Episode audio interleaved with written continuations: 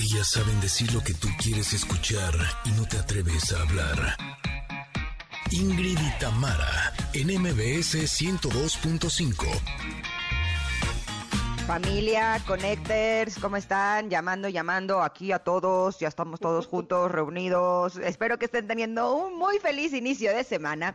Nosotros estamos muy felices porque el día de hoy celebramos el noveno cumplemes de Ingrid y Tamara. Si fuera un bebé estaríamos pariendo.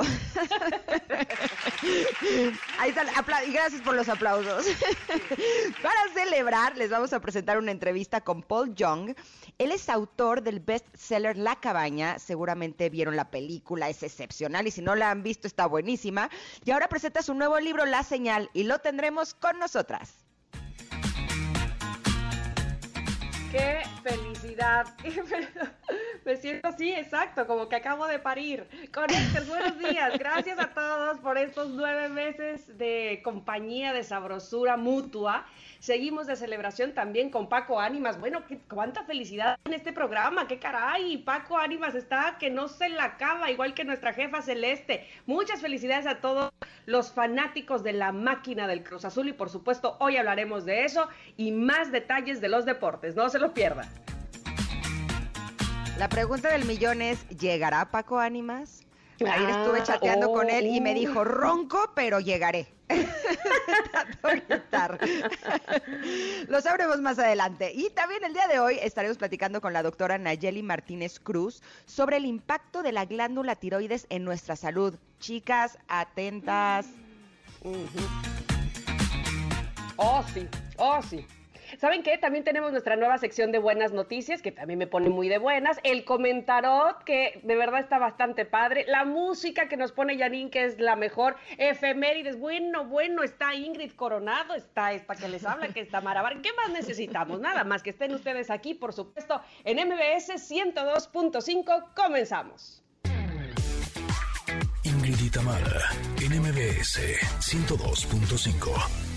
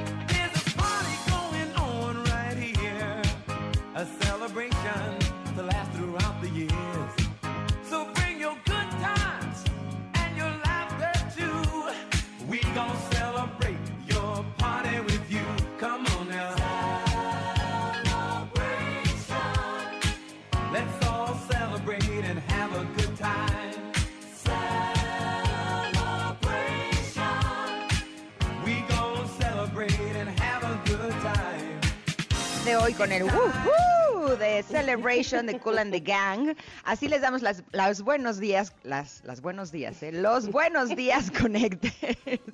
Estamos muy contentas de que nos acompañen en este día, que arranquen la semana con nosotras así, con buena actitud, con buena onda y con bueno de todo. Debo decirles que el día de hoy empecé eh, una nueva vida. Sí, sí. Oh. Eh, empecé a hacer eh, más ejercicio, solamente hacía mi oh. yoga en la mañana y el día de hoy empecé a entrenarme. Porque en alguna ocasión habíamos platicado sobre eh, cómo uno debe elegir los aguacates, ¿no?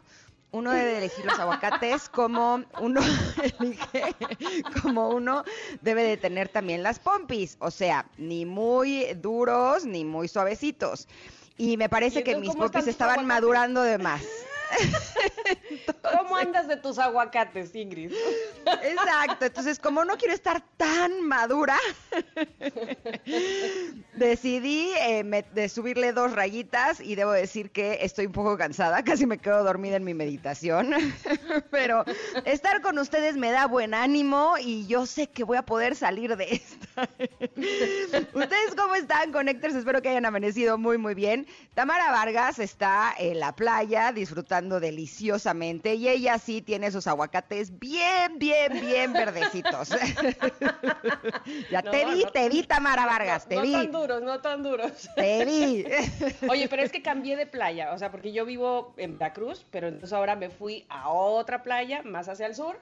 Este, muy contenta, Ingrid, me encantó. ¿Cómo andan ustedes sus aguacates? Voy a preguntar ahora. ¿Qué tan maduros andan? Para que si no le dé al ejercicio un poquito más, súbale dos rayitas. Más sentadillas, unas 10, 20 y listo. Exacto. Pero bueno, me da mucho gusto que Tam esté de vacaciones deliciosamente. Eh, yo estoy aquí en la Ciudad de México y saludo con muchísimo gusto a todas las personas que están en esta hermosísima ciudad y que nos escuchan a través del 102.5. Que el día de hoy va a haber regalos en la ciudad, así es que pónganse muy atentos porque estaremos diciendo en dónde pueden recibir estos regalos por parte del 102.5. Ah, pero también saludamos con mucho, mucho, mucho gusto a la gente hermosa de Córdoba que nos escuchan en FM Globo 102.1 a la gente linda de Comitán, que nos escuchan en Exa 95.7 y a Mazatlán en Exa 89.7 y por supuesto a toda la gente que nos está escuchando más tardecito en nuestras plataformas digitales a través del podcast que publicamos todos los días, pues también los abrazamos y los queremos. ¿Tú cómo estás, Tam? Ya te vi que muy bien, ya te vi. Yo estoy muy bien, estoy, eh, sí, estoy bien, estoy contenta. les voy a decir algo, este pues hoy, hoy es nuestro noveno mesario, parecemos como novios, así, de, celebrando mes con mes, pero justamente así, con esa ilusión de cuando estás estrenando un noviazgo, así me siento exactamente. Tenía yo muchísimas ganas de que fuera lunes. Eh, pocas veces, bueno, no es que pocas veces, pero... Eh, digamos que no todas las veces me, me sucede esto de que ya es domingo y quiero que sea lunes para, para hacer el programa. Me siento tan entusiasmada, ojalá que tú también, Ingrid, y yo estoy segura que todo el equipo también, porque eh, estamos haciendo un programa con todo el corazón, con todo el, entusiasmo de entregarles a, ustedes que nos escuchan en cualquier parte del mundo y que nos lo hacen saber además, que nos escuchan, que eso es lo más bonito, eh, entregarles un programa de calidad, eh, con cariño, con amor, con, con, con cercanía eh, sabiendo qué es exactamente lo que ustedes quieren recibir y, y, eso me entusiasma muchísimo, así es que me siento realmente muy, muy, muy feliz de que hoy estamos cumpliendo esta cantidad de meses y que, y que esto vaya para más, que se ve que, va creciendo el hijo nuestro, que va, que va este, floreciendo la planta, qué sé yo, eh, y, que lo vamos cuidando todos, a regarlo, a, a, protegerlo, a darle lo que necesita justamente para que crezca. Así es que de verdad me siento muy contenta. Y entonces se junta, digámoslo así, con, con la felicidad que trae pues una gran parte de, del público que se, eh, se dicen o se eh, manifiestan como fanáticos de la máquina del Cruz Azul. ¿Por qué? Porque ayer, después de 23 años, volvieron a conseguir la copa, sumaron una estrella más, la número 9, y se sentía el ánimo hasta arriba. Con todo respeto, por supuesto, a los fanáticos del de, Santos Laguna, que también hicieron un gran papel y por eso llegaron hasta la final, pero yo creo que, no sé, como que había este sentimiento, ojalá que ahora sigan el Cruz Azul, de propios y extraños, ¿no? ¿Cómo lo viste tú? Híjole, fue muy emocionante, se los platicaremos más adelante. Eh, aquí en casa la cosa no había sido fácil porque el sábado había perdido el Manchester City, entonces Paolo lloraba y lloraba por los rincones. Y entonces el domingo estaba muy nervioso porque a él le va el Cruz Azul. Y yo le dije, Paolo, de veras, eh, es un buen augurio que haya perdido ayer el Manchester City. Me dice, ¿por qué? Y yo, pues, ¿por qué no puede ser que pierdan tus dos equipos el mismo fin de semana? Y yo haciendo changuitos así. Y al principio que iba perdiendo era de, no, ¿y ahora qué le voy a decir? ¿Cómo le voy a levantar el ánimo? No, no, ya les diré un poco más todo lo que pasó, porque fue, fue, fue emocionante, pero estamos muy contentos de que después de 23 años haya ganado y por eso queremos que ustedes nos compartan en redes sociales si alguna vez la cruzazulearon en su vida, cómo salieron del hoyo, cuéntenos sus historias de superación. Eh, nosotros estaremos platicando los nuestros también. ¿Eh? El, verbo ya cambió, este, ya no es igual eh, como eh, decir la cruz hasta antes de ayer, era híjole, que ya casi ibas a ganar y no ganabas. Ahora Cruz Azulear significa que lo intentaste, lo intentaste, lo intentaste y al fin lo lograste, ¿no? Como que ya cambió la, concepción del verbo cruzazulear. Oye, y eso está padrísimo, me parece fantástico, ¿no? El hecho de que haya cambiado. Y además estoy muy contenta porque Dani Saucillo, que es eh, nuestro fisioterapeuta y que además es un gran amigo de la familia, es el fisioterapeuta del Cruz Azul, entonces también estoy muy feliz por ah, él. sí, porque pues él también, le, o sea, es una parte súper importante del equipo. Ayer lo veía en la tele y te juro que me salía así lagrimita. Así es que muy felices con este triunfo del Cruz Azul. Con, platicaremos con nuestro querido Paco Animas más adelante. Los invitamos a que en redes sociales, arroba Ingrid Tamar MBS, nos conteste nuestra pregunta del día. Nos vamos a ir un corte porque regresaremos con el comentario que está requete chulo. Somos Ingrid y Tamara y volvemos en unos minutos.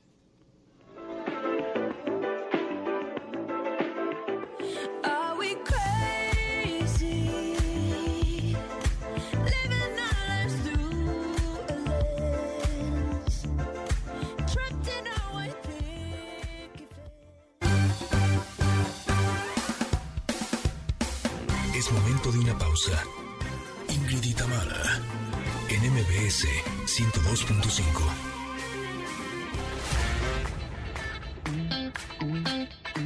Ingrid y Tamara, en MBS 102.5. Continuamos.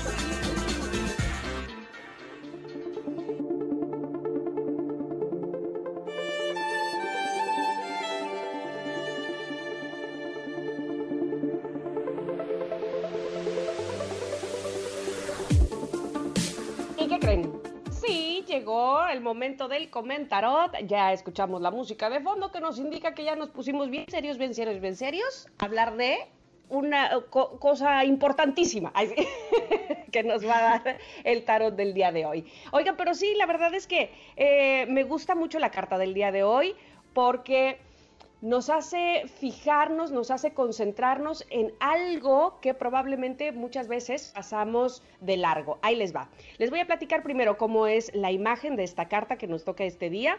Es una, es una mujer, eh, está mostrando el perfil, su perfil con los ojos cerrados. Y entonces pareciera que está tan concentrada que en la parte de su cabeza sale una escalera de caracol que, eh, digamos, sí, e, evidentemente como una espiral, como el caracol mismo, pues baja, baja, baja, baja, baja escalones y en la profundidad de estos escalones surge una luz que va hacia arriba.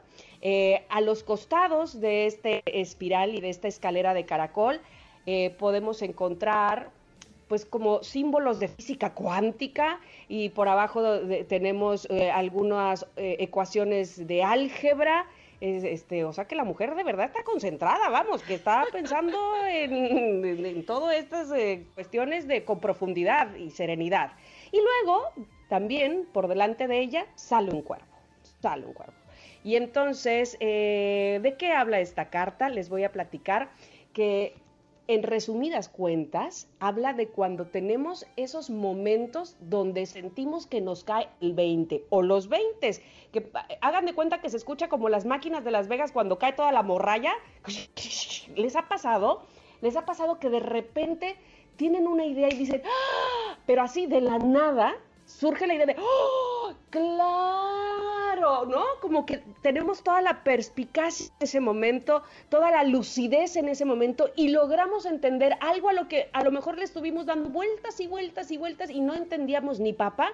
Y un día sin profundizar demasiado, cayeron todos los 20, insisto, como alcancía, como máquina de Las Vegas. Bueno, la carta nos invita precisamente a a utilizar esa claridad, esos momentos brillantes, esa energía, ese pensamiento luminoso, eh, nuestra lógica, nuestra perspicacia, porque todos la tenemos, porque no debemos nunca eh, menospreciar o minorizar justamente nuestra inteligencia y que seguramente esos momentos llenos de luz, esos momentos llenos de sabiduría, están ahí. No los dejemos pasar.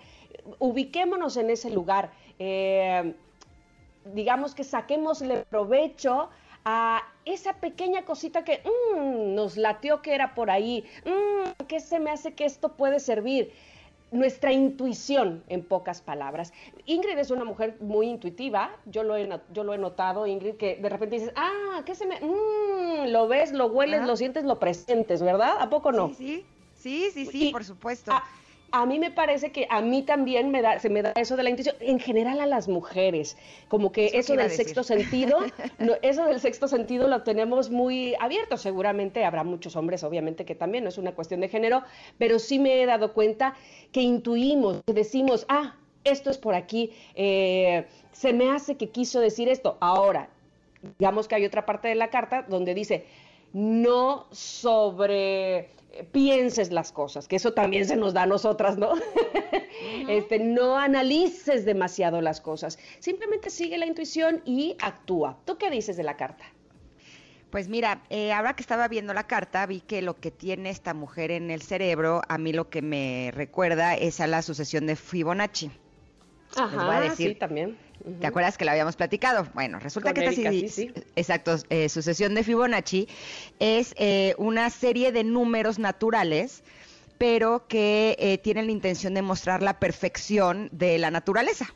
¿no? Eh, lo que a mí me, hace sentir esta carta es el recordarnos que todo es perfecto así como está, ¿no? Que muchas veces cuando las cosas no salen como nosotros queremos, creemos que lo perfecto sería que salieran como yo quería y no como son. Y ya lo hemos platicado en otras ocasiones, esta resistencia es la que hace que suframos mucho más. Eh, esta carta me gusta porque nos invita a eso, a ver las cosas como son ya sincronizarnos en los nuevos comienzos. Y eso se me hace súper interesante porque creo que cuando perdemos algo, eh, creemos que es el fin, ¿no? Y es algo que nos duele muchísimo, pero si aprendemos a ver que los finales son la oportunidad de un nuevo comienzo, estamos eh, teniendo la oportunidad de ver las cosas con nuevos ojos. Eh, por ejemplo, estábamos ayer viendo una película, no, ayer, antier, eh, y de pronto en la película eh, están, eh, es una de esas de mm, de como de ciencia ficción, ¿no? Y en eso hay cinco personajes que quieren salir de un lugar y resulta que en el proceso matan a una chava, se muere y entonces eh, los protagonistas se acercan así de, ay no, se murió, no sé qué, y entonces eh, se tienen que ir porque si no también los van a matar a ellos y entonces es así de, ok, pero nos tenemos que ir y se van, ¿no? Y entonces volteé y me dice Paolo, oye Ma, como que en las películas sufren más que en la vida real, ¿no? Digo, sufren menos que en la vida real. Dice, ahí llega y dice, uy, se murió, híjole, bueno, nos tenemos que ir. Y en la vida real, no, bueno, que si el, el velorio y que si el entierro y que si, evidentemente, esto lo ve él desde su alma de niño inocente, que eh, gracias a Dios no ha tenido que enfrentarse a la muerte a su corta edad. Pero eh, sí creo que, eh, o sea, a mí lo que me hizo recordar es cuántas veces en situaciones que no son así de dramáticas como una muerte de un ser querido, pues sí nos vamos al hoyo más profundo del mundo mundial, ¿no? Y pero ¿por qué? Y lloramos y, tristísimos y ahora qué va a ser de mí y ahora qué voy a hacer y nos ponemos en esta situación cuando no nos damos cuenta que a lo mejor es el principio de algo, ¿no? Incluso para una persona que trasciende, una persona que, que, muere en esta vida, es el principio de otra vida que no sabemos de qué se va a tratar. Hay culturas que incluso celebran la muerte. Entonces sí creo que tiene que ver con el punto de vista eh, con el que veamos las cosas y ver y darnos cuenta si nuestro juicio es un juicio real o es un juicio que está nublado y por lo tanto eh, corremos el riesgo de quedarnos paralizados, ¿no? De acuerdo. Fíjate que eh, justamente de, ese tipo de cosas habla precisamente sí, la carta cuando dice, vienen cosas nuevas, crea en usted mismo, ¿no? no, no piense que por ser algo nuevo y desconocido no va a tener la capacidad de desarrollarlo. Crea en su, intuición, pero además crea en su inteligencia. Y, y, sí, como decíamos en otras cartas y en otros días de Comentarot, eh, algo que es inevitable precisamente es el cambio, ¿no? Eso es algo que siempre va a haber y que siempre va a existir en nuestra vida. Y entonces termina algo para empezar otra cosa, termina algo para empezar otra cosa. De eso se trata justamente este caracol, ¿no? Este esta espiral que viene aquí en la, en la carta. Entonces, eh, confiar en nuestra intuición y como decías tú también, eh, confiar en que así como está sucediendo, tendría que suceder, pues eh, nos recuerda que somos lo suficientemente capaces para resolver. Y te pregunto a ti, porque, porque me viene a mí a la cabeza justamente, me acuerdo que estaba yo en, el, en un día en el gimnasio, estaba yo haciendo un ejercicio y te lo juro que de repente, de la nada, me levanté y dije, ah, o sea, como que me vino un, una... Te cayó el 20 un entendimiento de algo que traía yo en la cabeza por días y por días y cuando decidí soltarlo, ¡fum! Cayeron todos los 20, ¿sí? Eh, que hasta me bajé del aparato en el que estaba y dije, claro, ¿cómo es posible que no lo haya yo visto, no? Entonces, ese asunto de no repensar y repensar y repensar, soltar un poco, como, insisto que decíamos hace un rato, y confiar en nuestra sabiduría, en que llegará, por supuesto, esa información. Y es que me encanta porque la carta dice, eh, eh, llegará un momento, ajá. Un momento, ajá, es como, Ajá, claro. El momento ajá es ese, el que te cae el 20. ¿Te ha pasado a ti que, que dices, sí. ¡Ah! como no, de la nada? Ahorita que imagínense que estoy escribiendo mi libro, tengo 75 mil palabras escritas, ya se imaginarán todo lo que no hay en mi libro. Y te podrás imaginar cuántos momentos de ajá He tenido, porque a lo mejor estaban ahí en mi mente, pero el momento en el que los escribo y veo, digo, mm. ok, esto sí fue doloroso, fue terrible, fue espantoso, fue lo que tú me quieras decir, pero aprendí todo esto. Ajá, esa era la finalidad de la tormenta, ¿sabes? Y se vuelven momentos realmente buenos. Así es que yo les recomiendo que si quieren tener estos momentos de, ajá, escribir es una gran opción. Escribir cuál fue el evento y cuál fue el aprendizaje del evento. Se van a ir de espaldas. O sea, ahí es donde dices, ok, ya entendí por qué la vida es perfecta, el universo es perfecto y por eso trajo estos eventos hacia mí. Perfecto, pues ahí está la carta del comentarot, la tenemos por supuesto publicada como cada día que Itzel la publica preciosa en nuestro Twitter, arroba Ingrid Tamara MBS y pues la invitación es esa, confiemos en nuestra intuición, confiemos en que lo que viene, lo nuevo que está por suceder, lo sabremos resolver con la mayor de nuestras eh, sabidurías e inteligencia. Vamos a ir un corte, muchachos, es momento. Regresamos rápidamente porque tenemos que hablar de deportes, por supuesto, con Paco Ánimas, hoy más que nunca. Así es que volvemos, estamos en el 102.5 de MBS y somos Ingrid y Tamara.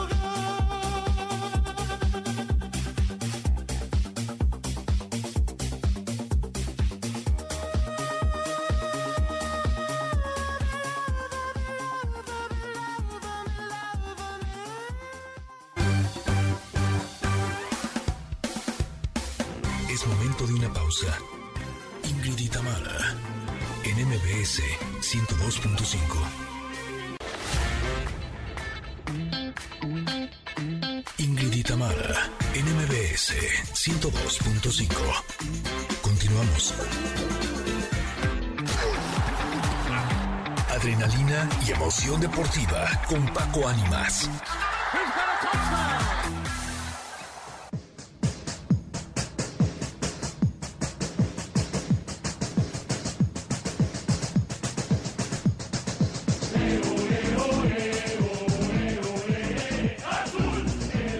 lo quiero interrumpir. ya te adueñaste de la cabina, Paco. ya, ya.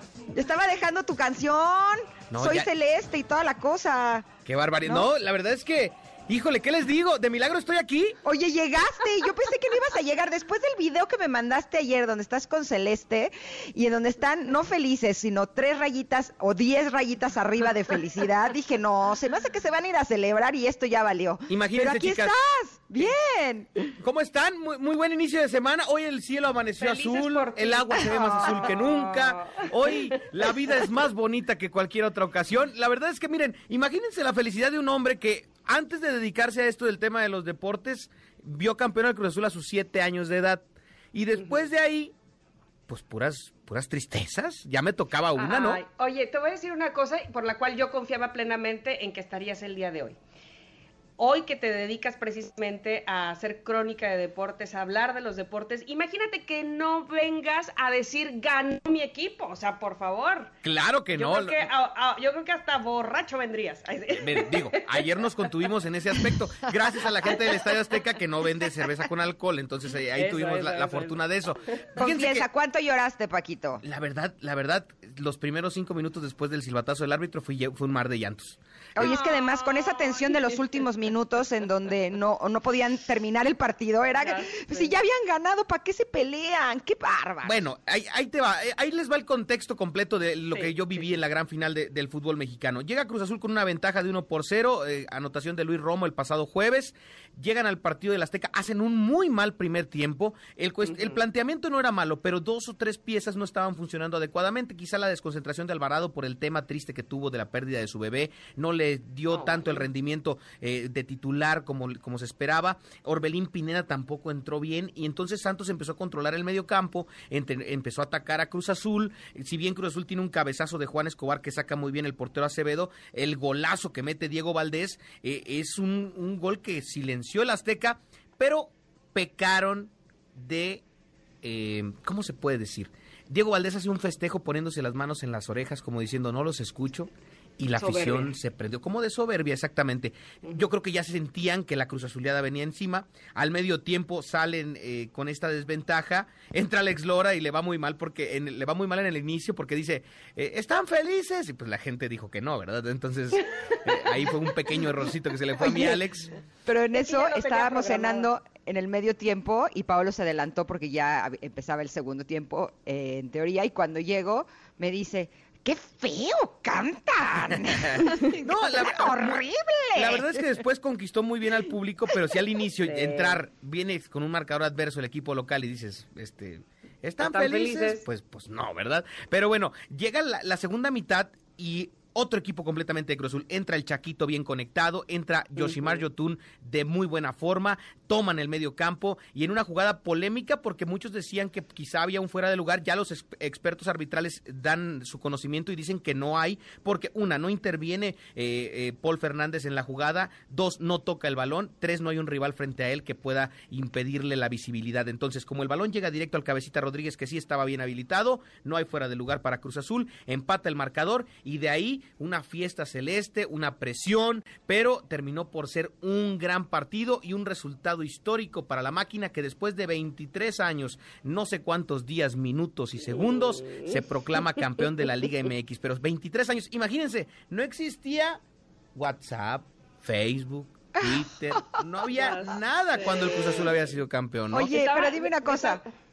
Basta. Perdón, además estaba, estaba leyendo que en esa época que ganó el Cruz Azul, la, la última vez, pues antes de ayer, eh, estaba de moda el Titanic. No, bueno bueno, hace cuánto, o sea, imagínate. Entonces, para que se den una idea de, cómo, de cómo explotó la afición en júbilo, las calles de la Ciudad de México, porque obviamente después del estadio me fui al Ángel de la Independencia, discúlpenme con la sana distancia, no me quité el cubrebocas para nada, pero sí anduve ahí, sí anduve ahí metido, y la verdad es que eran cientos de miles de personas que salieron debajo de las piedras eh, apoyando a Cruz Azul y que yo me vine dos y media de la mañana, se han de haber quedado hasta amanecer, yo creo. La verdad es que una verdadera eh, una sensación muy, muy increíble la que se vivió y es que eran 23 años de mantener eh, pues prácticamente fracasos, eh, momentos mm, tristes y ayer la afición, exactamente, burlas, eh, ayer la afición pues festejó como nunca. Y los que también festejaron fueron dos jugadores en específico. Uno, Jesús Corona, el arquero de Cruz Azul. Ah, Imagínense, 18 años como futbolista, 12 en Cruz Azul y había perdido seis finales de liga, siendo el portero. Esto dijo Jesús Corona al término del partido. A ver, a ver, a ver. Bueno, cumplir un sueño, un sueño que empezó hace 18 años, hace 12 años aquí en la institución. Bueno, yo creo que es algo que me orgullece bastante que saldamos alguna de las, de las cuentas que teníamos, ¿no? Estoy muy contento por mí, por mi familia, por mis compañeros, la familia de los compañeros, y desde luego de los días de éxito de tu carrera, ¿qué lugar ocupa eso? Oh, yo creo que en primer lugar en cuanto equipos de los que habíamos conseguido copas. Ahí están las palabras de Jesús Corona que decía, tengo 12 años aquí, ¿no? 12 años aquí, increíblemente pues hasta ahora se me da. Debo de reconocer que yo no quería ir al festejo del Ángel y, la directora de esta estación me, me sonsacó. me Imagínate me mandó. Que Celeste se llama Celeste porque su familia, su, mamá era muy aficionada del Cruz Azul. O sea, imagínate que su nombre eh, tiene que ver con la afición de la familia. ahí les va un secreto. Cuando la, la, porra del Cruz Azul dice, señores, yo soy Celeste, ella grita, Hernández. Siempre, siempre cuando Estando en el chat. pero dime una cosa, porque justo cuando estaban entregando las medallas, veíamos que no estaba Corona y decíamos, pero ¿dónde está Corona? ¿Dónde está Corona? Pues estaba dando entrevistas, ya había quién, a Paco Ánimas, ya lo escuché. No, no. Pero eh, yo traía un delay de 25 minutos. O sea, pregúntenme a mi televisión por cable por qué, no lo sé. El punto es que hubo cosas que no, que no vi porque de pronto veía resultados en internet y así. Eh, pero de pronto vi al Conejo Pérez. ¿El Conejo Pérez ganó como portero la última vez que habían ganado o no? Sí, sí, sí. Fue ah, titular. sí ganó. Fue titular en aquella, en aquella final del 97. En ah. aquella final del 97 fue titular y también estaba en ese equipo Jorge Campos, pero Jorge Campos estaba siendo utilizado más como portero en aquel 97 y hoy con Conejo Pérez es el entrenador de porteros de Cruz Azul, es ex compañero de Juan Reynoso, que hace algo histórico también. Es el primer hombre que es jugador campeón y después técnico campeón del equipo de Cruz Azul. Y alguien que también es ah, histórico es el Cata Domínguez. 15 años como futbolista de Cruz Azul, le tocaron también todas las eh, finales perdidas y ayer explotó en júbilo. Escuchemos lo que dijo el Cata Domínguez. Muy contento de, poder lograr mi anhelado sueño de más que nada hoy con esta institución, nuestra casa y mi familia. ¿Qué significa hacerlo con esa playera y con ese escudo? significa mucho orgullo para mí representar al equipo de mis amores de niño. Durante 15 años he trabajado para eso. Nunca decidí. Además caía, mejor me levantaba. Creo que es lo que me ha ayudado durante estos años y el apoyo de mi familia. Ahí está. Pues la verdad es que son dos de los referentes más importantes de esta generación de Cruz Azul. Se les había dado la Copa, se les había dado la CONCACAF, les faltaba el tema de la liga. Hoy por hoy creo que les queda muy poco dentro de la institución como futbolistas profesionales porque ya son jugadores veteranos que seguramente tendrán un par de torneos y listo, pero ya lograron esta alegría para tantos aficionados. Ayer se marcaba con una jugada, yo creo que se dio antes que alguna otra cosa, eh, la, la situación de que el título era para Cruz Azul. Tiro de esquina en contra, últimos tres minutos en el reloj. Sube el portero de Santos Laguna y el aficionado celeste se le viene la imagen de Moisés Muñoz en el 2013, ¿no?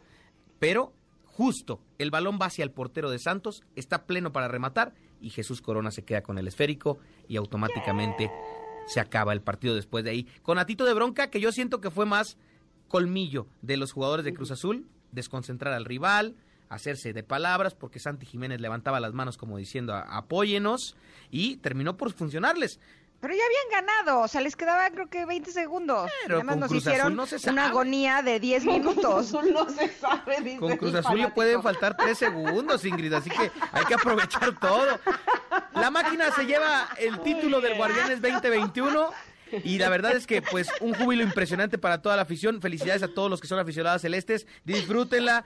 No habrá quien les pueda decir algo. Son campeones, dignos campeones. Y la verdad es que hay que disfrutarlo lo más que se pueda. Y ahora buscar que ya la Cruz Azulidad empiece a cambiar de nombre, ¿no? Empiece a, empiece a cambiar de sentido. algo. Después de mucho tiempo logras algo. Y de hecho, eh, de eso se trata nuestra pregunta del día. Y fíjate que este me voy a tomar el atrevimiento en tu sección de leer a Salvador Cano que dice, pues a mí me tomó aproximadamente 15 años, y pone entre paréntesis, un ciclo cruzazulero, hacer una licenciatura. Y al fin se abrió en México la que yo quería estudiar y hoy felizmente soy licenciado en locución. Mira, pues un aplauso también para ti, Salvador. Muy bonito mensaje. Bravo. Porque sí, ya cambió el, el, el, significado del verbo cruzazulear. Es mucho esfuerzo en algo hasta que por fin se logra. Así que, pues ahí está, ya empieza a cambiar el sentido. Hoy, ya para despedirme de esta sección y de, de, tanto hablar de Cruz Azul, que pues no todos son aficionados de la máquina, eh, quiero recordarles que hoy se juega la final femenil de vuelta de la Liga MX. Va a estar muy bueno este partido. Es a las 7 de la tarde noche en el Estadio Universitario. El equipo de Tigres Femenil se enfrenta a las Chivas. son dos grandes escuadras, uno y dos de la tabla durante todo toda la temporada regular y hoy estarán peleándose el título. Dos factores importantes. Tigres tiene una ventaja de un gol, va ganando dos goles a uno. Si logra el título, sería el primer bicampeón en la historia del fútbol femenil. Sería el primer bicampeón en la historia del fútbol femenil y además se adjudicaría el primer trofeo de campeón de campeones de la Liga MX que se, se está este, inaugurando con este torneo. Si Tigres pierde contra Chivas, Chivas lograría su segundo título en la historia de la Liga MX femenil porque fueron las primeras campeonas de este formato y estarían volviendo a jugar entre ellas el campeón de campeones en una próxima fecha por ahí del mes de julio. Así que va a estar muy bueno el partido, no se lo pierdan, ¿eh? Órale, buenísimo. ¿Dónde te encontramos, Paco? En arroba Paco Ánimas en Facebook, Twitter e Instagram. Si usted le quiere entrar al spam de lo que tengo de Cruz Azul el día de hoy, aprovechelo porque tengo gritos, tengo llantos, tengo todo en mis redes sociales para que lo cheque. Arroba Paco Ánimas. Si quiere usted informarse ya de cosas deportivas, déjeme que pase el día de hoy. Ya mañana le prometo ser más mesurado en mi información. Ya mañana le atendemos con todo gusto. Bueno, ok. Pues muchísimas gracias, Paquito, como siempre. Que tengan un excelente inicio de semana y nos escuchamos el próximo lunes con más información deportiva. Arrancó Roland Garros y todo, pero eh, la verdad es que híjole, hoy no hubo tiempo para eso. Sí, ya sabes. Ni hablas de la final de la Champions, ¿cómo estará la cosa? Imagínate, así de, así de plano me valió todo. Bueno, ya sabemos, ganó el Chelsea, perdió el Manchester City. Listo, gracias. ya, el Kun Agüero es nuevo jugador del Barcelona. Hoy se acaba de anunciar. Ah. Neta. ¿Eh? Se acaba de confirmar hace unos minutos. Entonces... Me lo dijeron mis hijos. Ahorita voy a correr a decirles y voy a ser la mamá más informada del fútbol del planeta. Me córrale, córrale. Así como Ingrid, usted vaya y dígale a sus hijos que ya el Kun Agüero es el nuevo delantero del Barcelona. Está confirmado, así que Messi se nos queda, ¿eh? Voy a llorar, ¿eh? Voy a llorar, neta. Oiga, pues que lloramos, informamos y todo. Vamos a ir un corte, regresamos rápidamente. Estamos en el 102.5 en MBS, somos Ingrid y Tamara. Volvemos con una super conexión retro.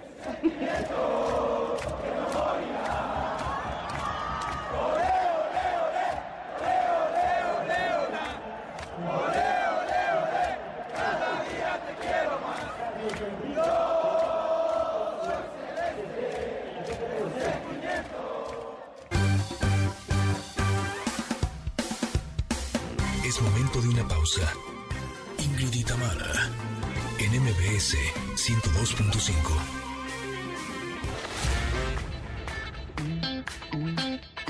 Ingrid y Tamara, en MBS 102.5. Continuamos.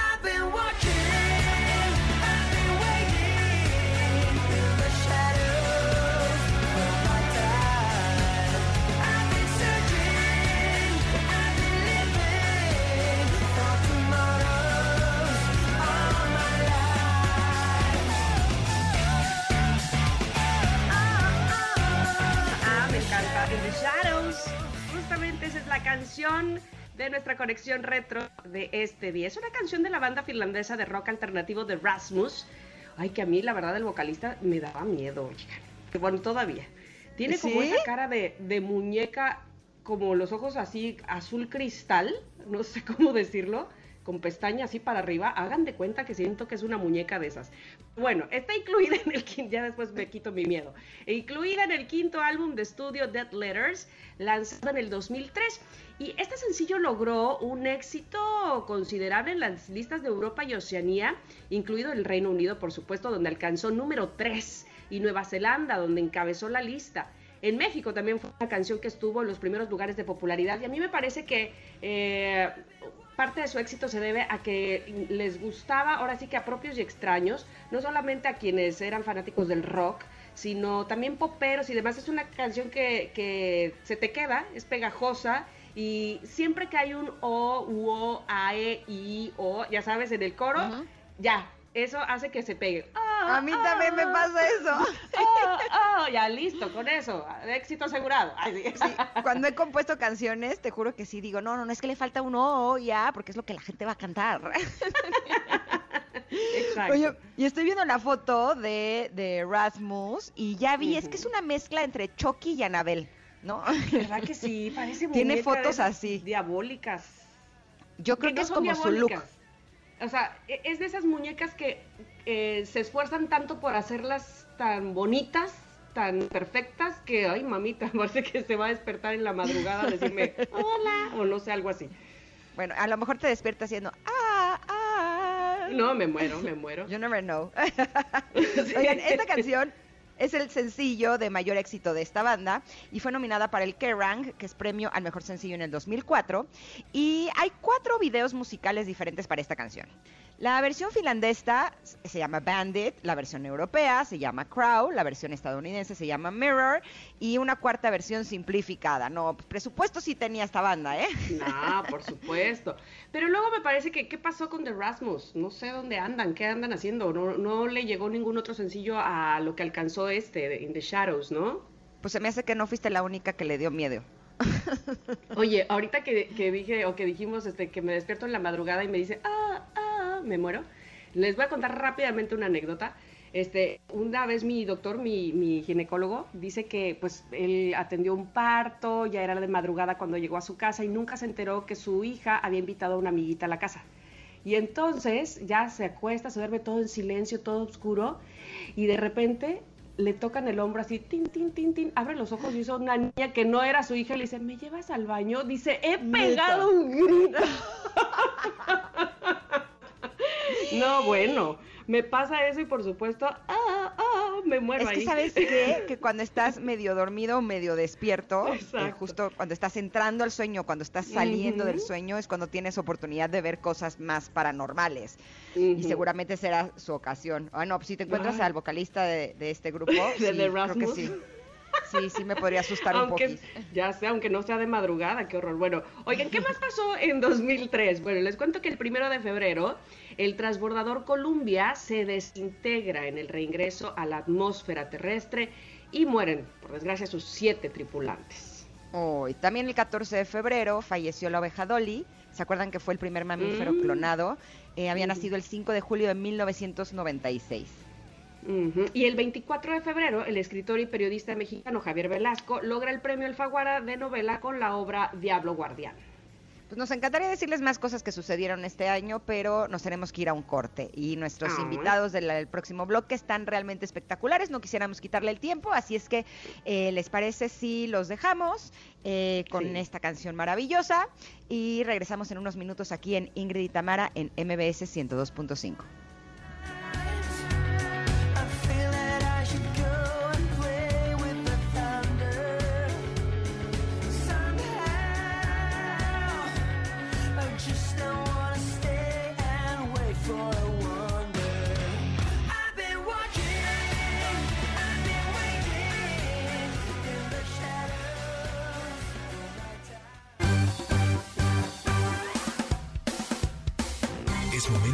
pausa. Ingrid en MBS 102.5.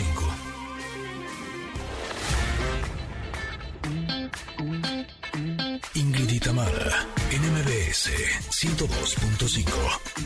Continuamos.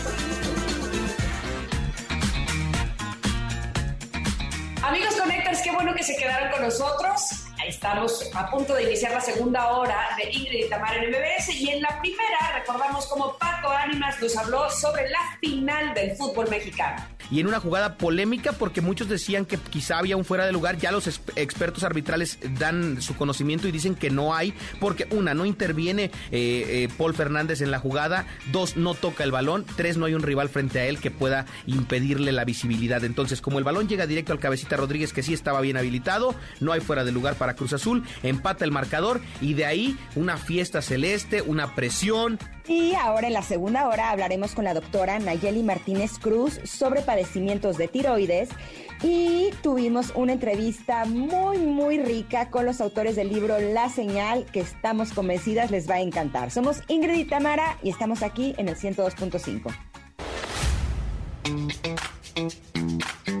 Ingrid Tamara en MBS 102.5.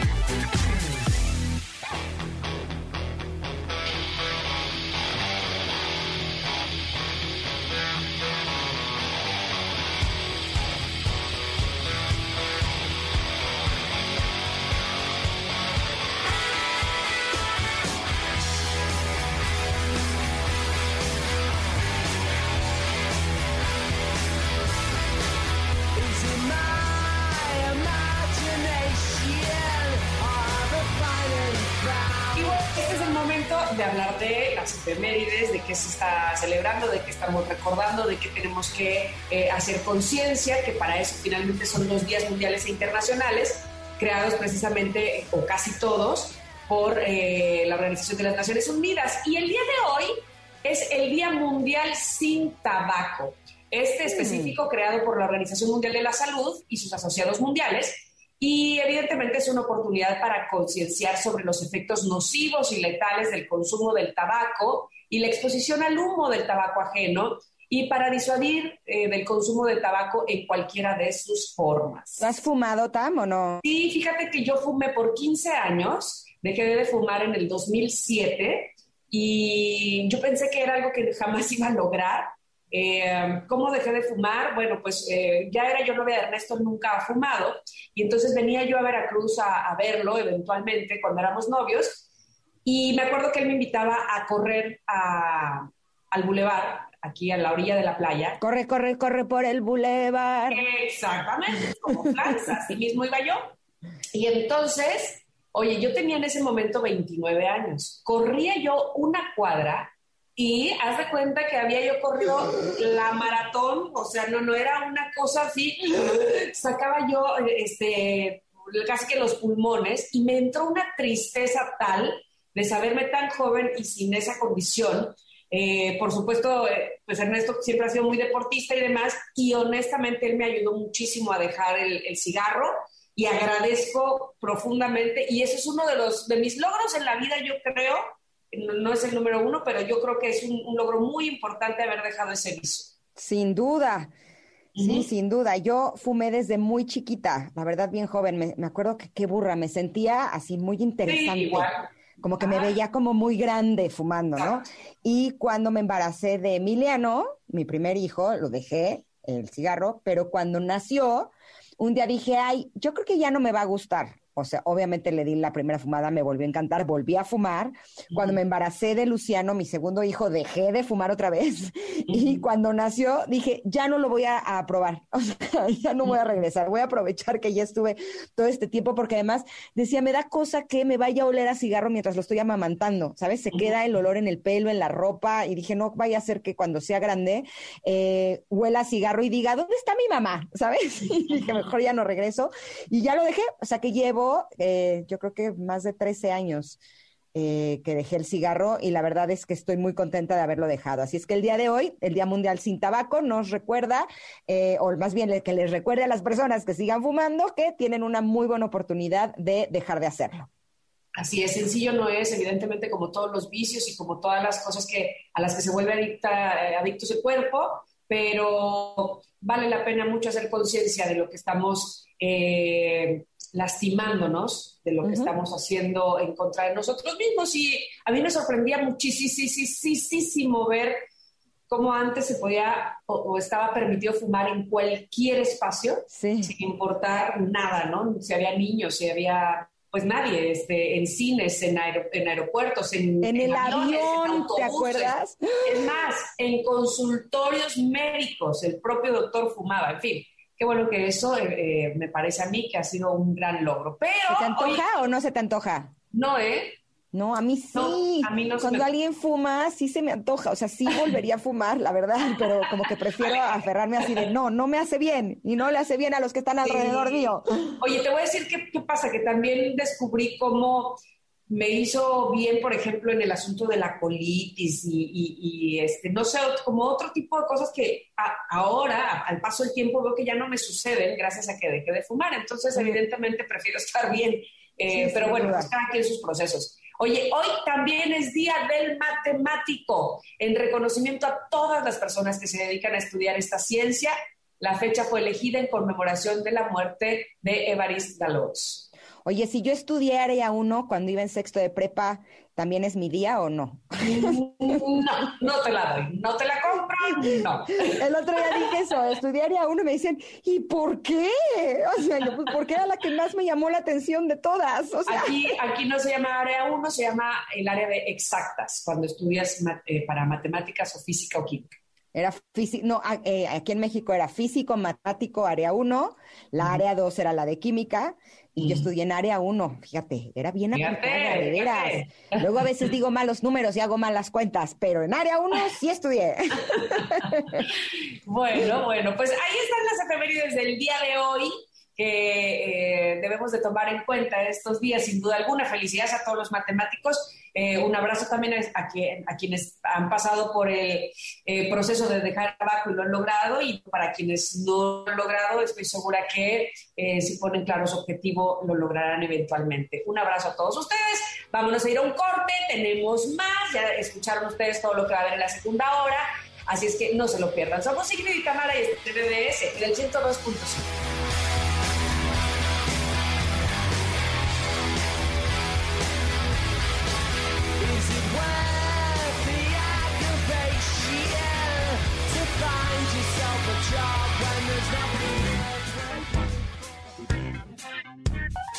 Es momento de una pausa. Ingrid en MBS 102.5.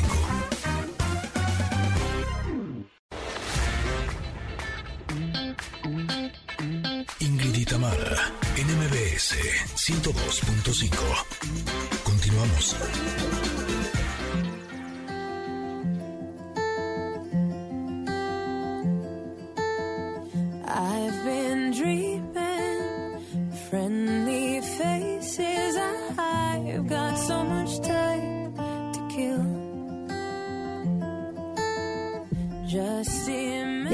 Regreso en Itamara y justo el 25 de mayo eh, se conmemoró en el Día Mundial de la Tiroides y me hizo recordar que hace algunos años eh, yo tuve un padecimiento que tenía que ver con la tiroides. Eh, hubo una época en la que eh, sentí que empecé a subir de peso, empecé a sentirme muy cansada, resulta que tenía hipotiroidismo, recibí un tratamiento y ahora estoy bien y creo que es bien importante que seamos conscientes de que de alguna manera podemos tener alguna condición que esté afectando nuestra tiroides y por eso el día de hoy quisimos invitar a la doctora Nayeli Martínez Cruz. Ella es médico cirujano y tiene especialidad en endocrinología y nos va a hablar precisamente de este tema, de eh, algunos padecimientos que podemos tener en tiroides. Buenos días, doctora, ¿cómo está? Hola Ingrid, muchas gracias por la invitación. Buenos días. Pues sí, como justo lo acabas de decir, en este marco del Día Internacional de la, de las, de la concientización sobre las enfermedades tiroideas, que fue el 25 de mayo, pues es justamente que estamos haciendo esta campaña para informar a la población, pues la importancia de de, identificar este padecimiento que puede ser eh, tratable fácilmente y que todos los síntomas asociados al hipotiroidismo, como ya lo experimentaste, pues se corrigen con el tratamiento. Afortunadamente hay un tratamiento que corrige todo el cuadro. La, aquí la, el punto es identificarlo de manera oportuna. ¿no? Doctora, buenos días. Platíqueme, por favor, primero desde Agarro y dijo, ¿dónde está la tiroides y qué hace en nuestro cuerpo? ¿Cuál es su función? Sí, La glándula tiroidea está ubicada por delante del cuello, adelante de la tráquea. Es una glándula pequeñita, pesa aproximadamente 30 gramos, pero cumple funciones vitales. Esas funciones vitales, pues, es la, producción y secreción de hormonas tiroideas. Las hormonas tiroideas son hormonas que participan en el metabolismo de todas las células de nuestro organismo. Digamos que es como la gasolina con la cual echan a andar todo el metabolismo celular y entonces, por lo tanto, las manifestaciones clínicas van a estar presentes en cada uno de los órganos y aparatos y sistemas del organismo. Son síntomas a todo nivel, porque todas nuestras células necesitan de las hormonas tiroideas para funcionar. Y cuando no se producen adecuadamente, que eso sería eh, eh, la definición de hipotiroidismo, esta enfermedad del hipotiroidismo es, un, es una enfermedad en donde la glándula tiroides es incapaz de producir y de secretar suficiente cantidad de hormonas tiroideas para que se lleve a cabo el metabolismo celular.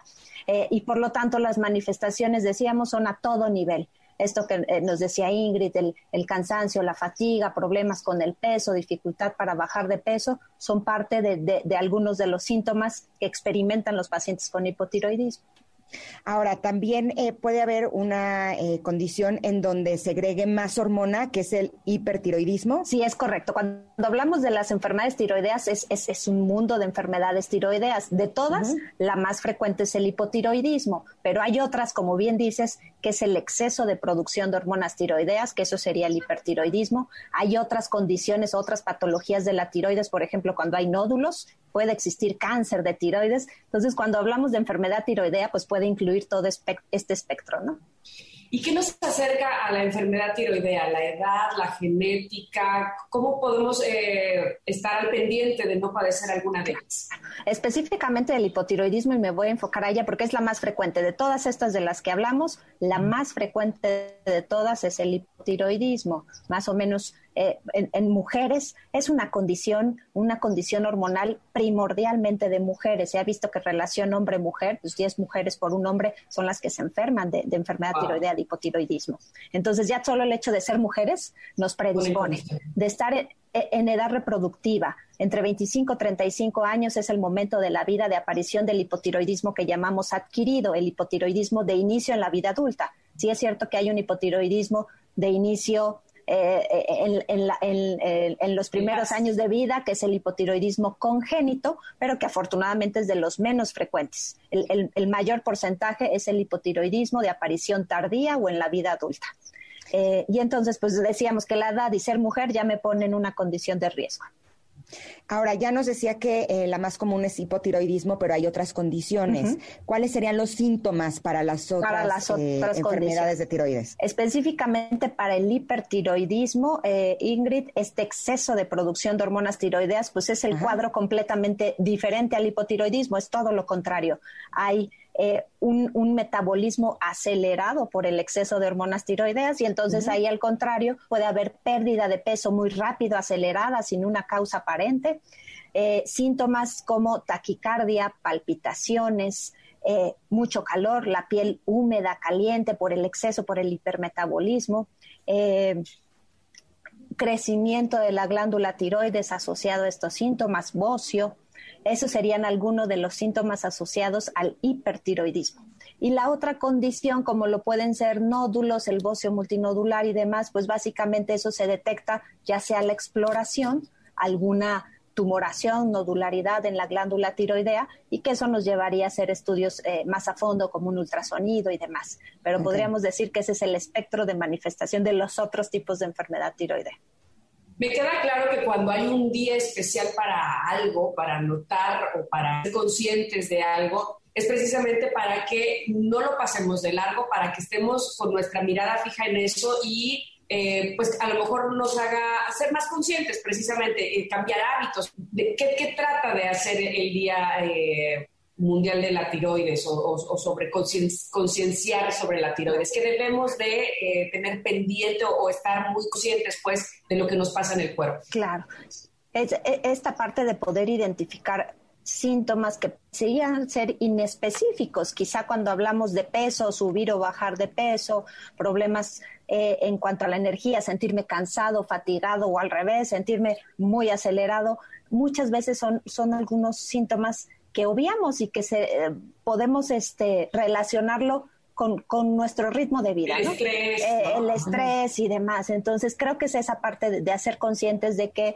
de, hacerle caso a nuestros síntomas, estos dos extremos, el sentirme muy cansado, muy fatigado, deprimido, eh, tener problemas con el peso, eh, más otros síntomas, o al revés, ¿no? El, el, sentirme ansioso, taquicárdico, el, el perder peso sin causa aparente.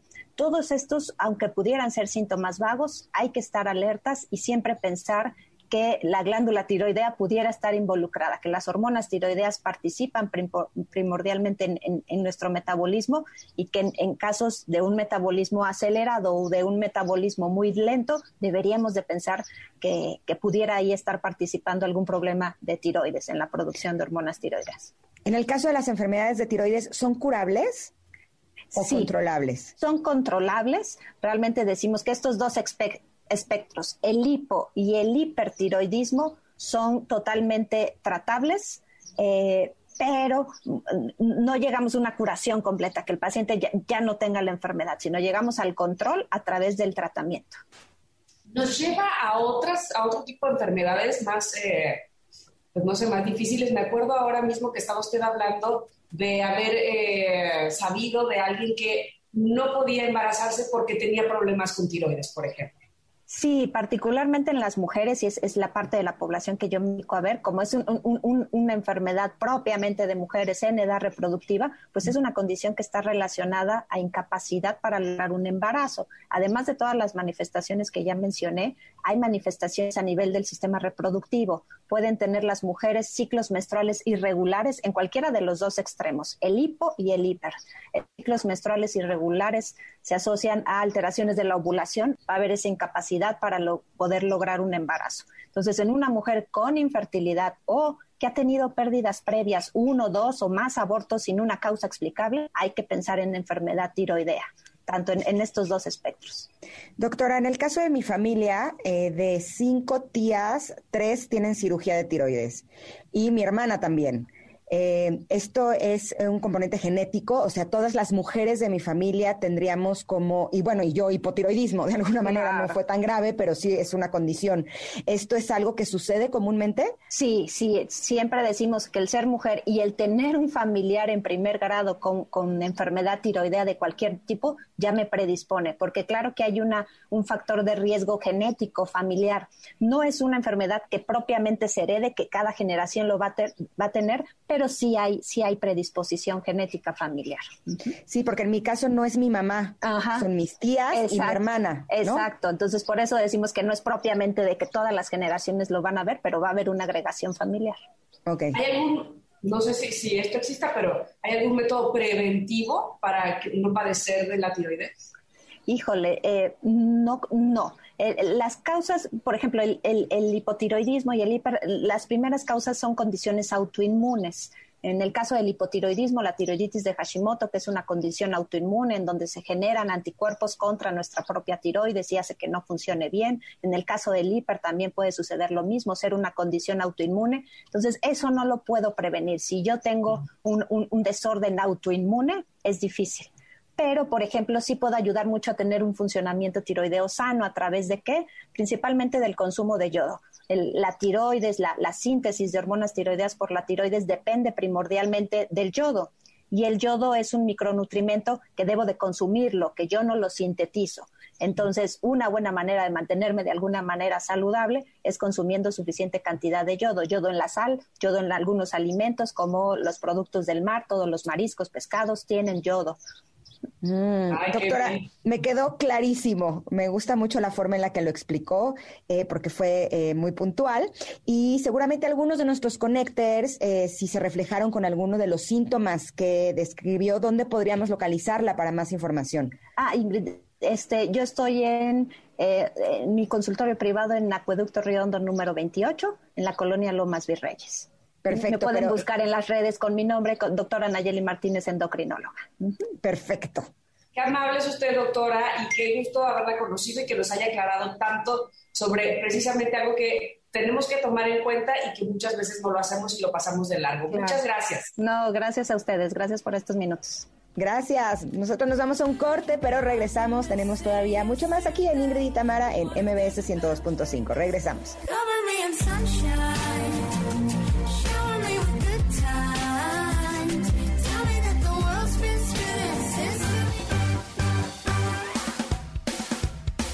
Es momento de una pausa. Ingrid y en MBS 102.5.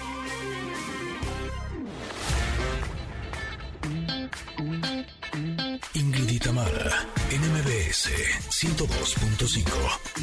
Continuamos.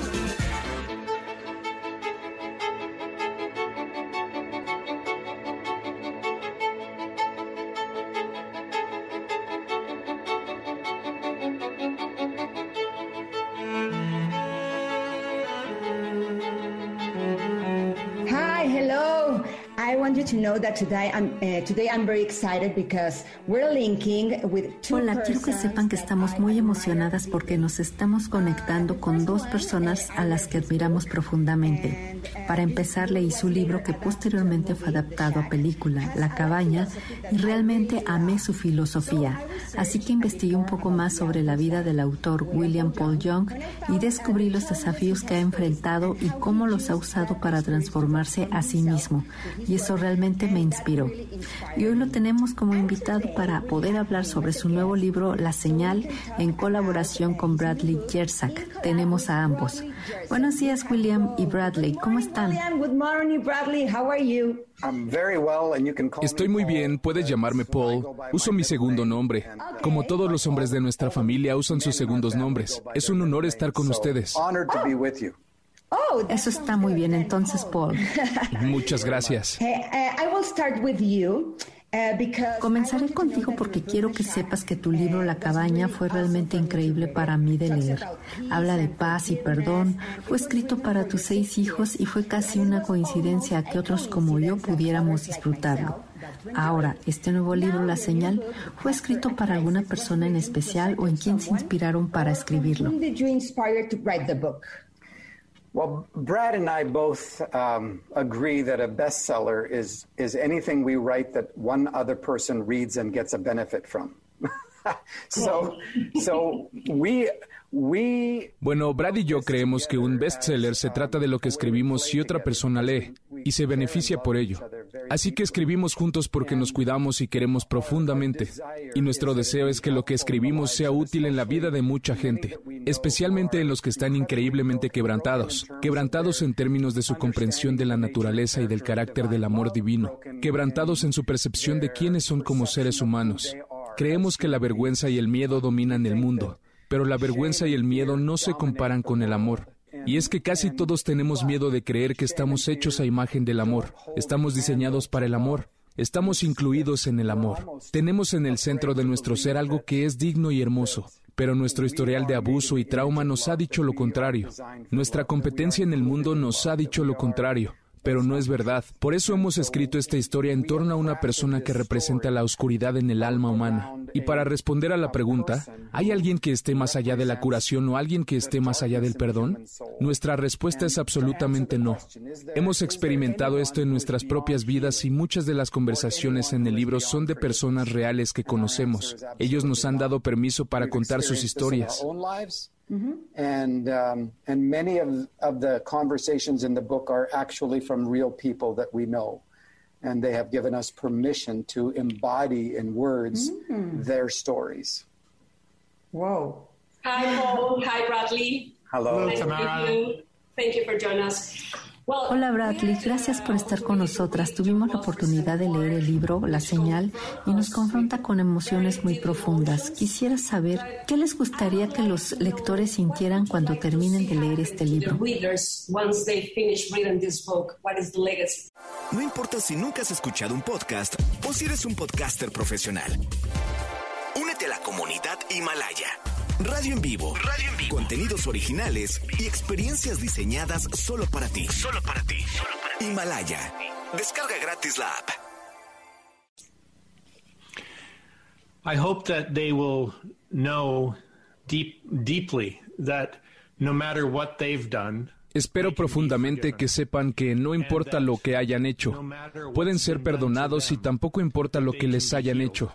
Pueden ser sanados porque este libro es ficción, pero no es fantasía. Esta historia representa encuentros reales con el amor divino en personas que están testificando a través del libro que el amor de Dios es más poderoso que la vergüenza, más poderoso que el miedo, y que Dios puede perdonar a cualquier persona si está dispuesta a abrirse al amor.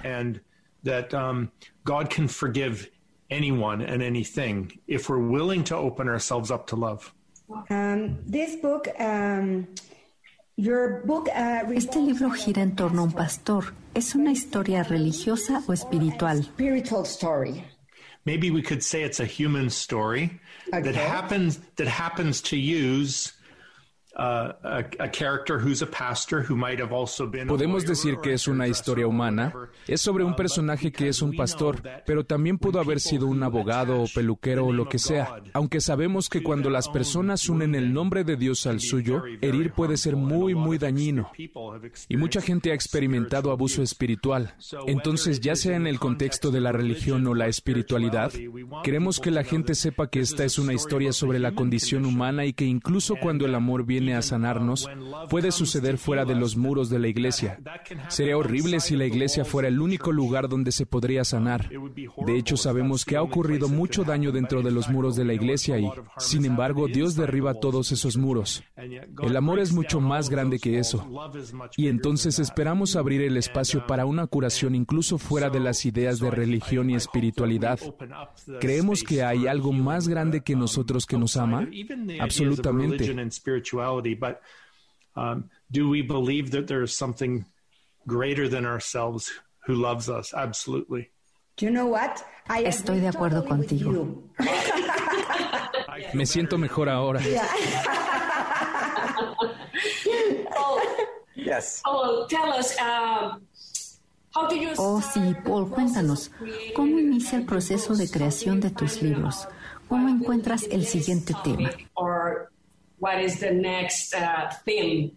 Yeah, it's it's very um, flexible and and it's Es muy flexible cuando vives la vida plenamente.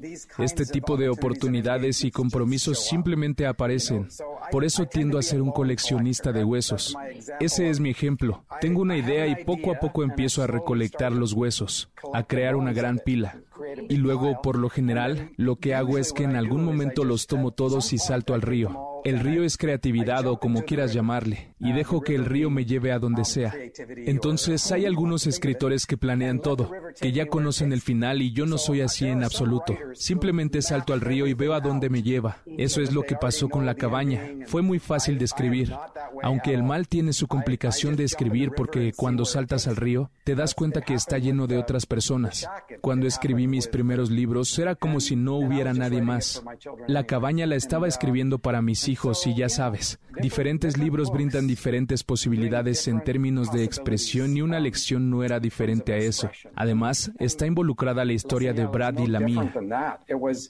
and it's it's wrapped inside of Bradley's history and my history and our relationship together and so something unique comes out of all of that. Invítanos a su fiesta, a su río de creatividad, porque suena increíble y podemos tener un encuentro realmente divertido. Es una broma. ¿Cómo se conocieron y cómo decidieron trabajar juntos? Bradley, go ahead.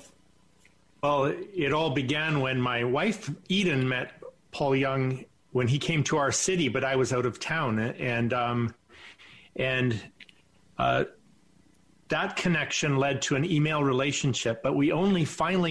Bueno, todo comenzó cuando mi esposa Eden conoció a Paul Young cuando vino a nuestra ciudad, pero yo estaba fuera. Ese encuentro dio lugar a una relación por correo electrónico, pero finalmente nos conocimos cara a cara en el set de la película de la cabaña, en una profunda serie de incidencias de Dios. Diríamos coincidencias, pero era demasiado para eso. Y así Dios nos conectó con el set de la cabaña. Había otra pareja allí, que Dios orquestó que estuvieran allí ese día para tener una profunda sanación porque habían perdido a su hija igual que Mark había perdido a su hija en la cabaña, pero de una manera diferente. Ellos pensaron que nunca saldrían de su gran tristeza tristeza. Aquel día en el set de la película, mientras veían esas escenas reproducidas una y otra vez, comenzaron su camino hacia la curación. Después de eso, Paul y yo nos hicimos muy amigos, sin ningún esfuerzo. Empezamos a vernos repetidamente. Nos invitaban a conferencias y eventos del ministerio, así que nos hemos visto cara a cara muchas veces desde entonces. A kiss of grace. A kiss of grace, that's exactly it. Oh, great. Well, uh, Genial. Bueno, la siguiente pregunta tal vez sea eh, profunda y es para ambos. ¿Qué creen que es lo que más necesitamos aprender como humanidad? Paul? That we're loved and that we're not alone. I, I think separation from our own heart is just disastrous. You know, all the violence and all the external struggles, they all originate in an internal struggle. You know, it's an expression of what's going on in the human heart. Que las personas son amadas y que no están solas. Creo que la separación de nuestro propio corazón es simplemente desastrosa. Toda la violencia y todas las luchas externas se originan en una lucha interna. Es una expresión de lo que ocurre en el corazón humano. El miedo y la vergüenza dominan el corazón humano. La vergüenza porque nos hemos creído las mentiras de que no tenemos. La vergüenza nos ha sido expresada por el abuso, por el trauma, por la experiencia, por el conflicto, por la competencia, por las palabras que son dañinas. Y así, si no conoces la verdad de quién eres, entonces las formas de quién eres expresan algo falso. Y lo que ves en el mundo es un falso yo, tratando de autoprotegerse y promoverse contra otro falso yo. Y esto siempre crea palabras o hechos que generan violencia. Así que creo que la humanidad tiene que convertirse en personas que digan la verdad. Tienen que empezar a decir la verdad y hacer las preguntas dentro de su propio mundo sobre cuál es su verdad y quién soy yo. Y sabes qué? El único que puede decirte la verdad de quién eres es el amor divino. Cuando te encuentras con el amor es esa voz a la que preguntas, ¿quién me dices que soy? Una vez que sabes quién eres, puedes estar en el mundo aunque sea caótico. Si no sabes quién eres, constantemente buscas fuera de ti. Así que las opciones son, ¿voy a vivir de dentro a afuera o voy a vivir de fuera a adentro? Y ahora mismo la mayoría de la gente vive desde fuera hacia adentro. Y eso crea todo tipo de estragos en el mundo. Yeah, absolutely. Yes, yes. Yeah. Muchas gracias. Gracias. We hug you both. Yeah, thank you. I feel And thank it you too. for I feel this. it- I feel it in my heart. Right, right, right back at you. All right. Yeah, and thank you for Thank your you a lot. Bye. Bye. Welcome. Bye bye now.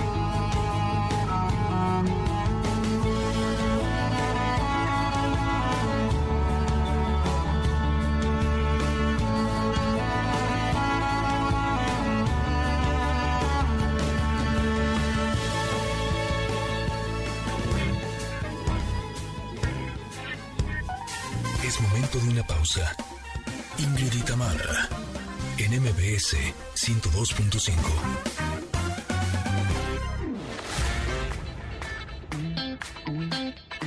Ingrid y Tamara, en MBS 102.5.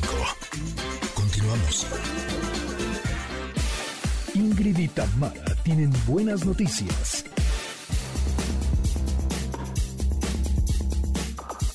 Y estamos muy contentas de cerrar este programa dándoles buenas noticias, porque resulta, chequen esto qué interesante, que Rusia comenzó en varias regiones a vacunar animales con su vacuna anticovid Carnivac Cov. Informó el día de hoy la asesora del jefe de Servicio Federal de Vigilancia Veterinaria y Fitosanitaria, Julia Melano, que en varias regiones de Rusia, en clínicas veterinarias, comenzó la vacunación de mascotas contra la COVID-19 dijo según la agencia oficial RIA Novosti. Ella explicó que la víspera en ciudades rusas recibieron los primeros lotes de la única vacuna del mundo para animales. Se, se llama Carnivac Cov, desarrollada por científicos rusos de Roselhoznadzor para prevenir la propagación de la enfermedad. ¿Cómo? ¿No sabes hablar ruso? ¿Qué te pasa? Roselhoznadzor, ahí está.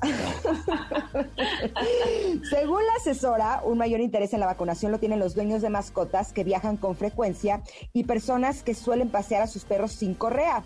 A finales de abril, Rusia anunció la producción de un primer lote de 17 mil dosis de su vacuna anticovid para animales y justo Melano explicó entonces que por el momento el volumen máximo de producción será de 3 millones de dosis al mes, pero que en un futuro podría ser aumentado a 5 millones. Oye, aquí lo peor es que yo no sabía que se le podía contagiar a las mascotas. Habían dicho que no, ¿no?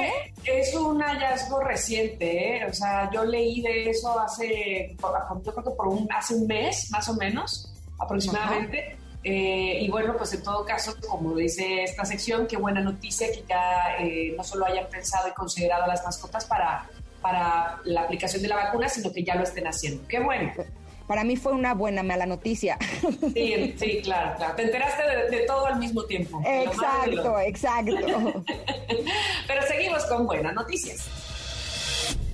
Déjenme platicarles que no sé francés, no sé cómo se pronuncia Laurence Descartes, pero... Ay, ¿no sabes francés? Ay, yo que también sé mi ruso. Tú no sabes ruso, yo no sé francés, ¿qué estamos haciendo Ay, qué mal. Pero bueno. Laurence Descartes, eh, hasta ahora responsable del Museo de Orsay en París, será la primer presidenta del Louvre, de este museo, el más grande del mundo, fundado en 1793, y eso lo anunció el Ministerio de Cultura francés. Y Descartes, historiadora de arte de 54 años, fíjate que trabajó como conservadora en el Orsay durante 15 años y dentro de la agencia France Museums participó en el desarrollo de la sede de The Louvre en Abu Dhabi. Ahora ella va a sustituir a Jean-Luc Martínez, ese Martínez sí me salió muy bien, que lleva en la presidencia desde 2013. Al frente de, The Louvre tendrá la misión de reafirmar la vocación universal del primer museo del mundo con el diálogo entre el arte antiguo y el mundo contemporáneo como una de sus prioridades, obviamente. Pero además, otro de sus desafíos es recuperar el nivel de asistencia al museo que eh, evidentemente en 2020 cayó eh, en torno al 72%, obviamente a causa de la pandemia. Es un museo espectacular. Espectacular y qué gusto que esta mujer eh, esté a cargo y esté al mando. Me da mucho gusto con toda la experiencia que tiene. Pues ahora ella va a hacer que regresemos sin duda alguna al Museo del Louvre. Ella, esta sí es una noticia buena toda ella. Sí, me encanta cuando las mujeres empiezan a, ocupar cargos que antes no eran ocupados por mujeres, ¿no? Eso muestra lo que está sucediendo en el mundo, que es que ya hay más apertura y que se nos está dando la oportunidad y sobre todo que el mundo entero se está dando cuenta que somos igualmente capaces que los hombres, ¿no? Así es, la verdad es que es una muy buena noticia. Y bueno, también eh, eh, en el trasfondo de esta nota, que cayera el ciento la visita en el 2020, hasta se me hace que, debió haber caído más. ¿Quién, quién, estaba, ¿quién fue ese porcentaje que sí fue? A ver. Así, ¿quiénes no cumplieron con el confinamiento? Vamos a regañar a los que sí fueron, ¿no? Es que, según yo, debe de haber estado cerrado mucho tiempo. No, seguramente contaron de enero a marzo, los que sí fueron. Ah, puede ser, tienes toda la razón. Exacto, puede ser, Ya no lo regaño, no lo regaño. Qué bueno que, este, que vamos a regresar. Exacto, pero bueno, estas fueron las buenas noticias del día de hoy. Ya este programa se terminó. Recuerden quedarse con Pontón, eh, que tiene muchas buenas noticias también del mundo digital y de estilo de vida. Y nosotros regresaremos muy felices el día de mañana para seguir compartiendo con ustedes este día. Gracias. Ay, mañana va a ser un gran día con nueva sección, así que aquí los esperamos. Gracias a todos. Gracias. Bueno, bye.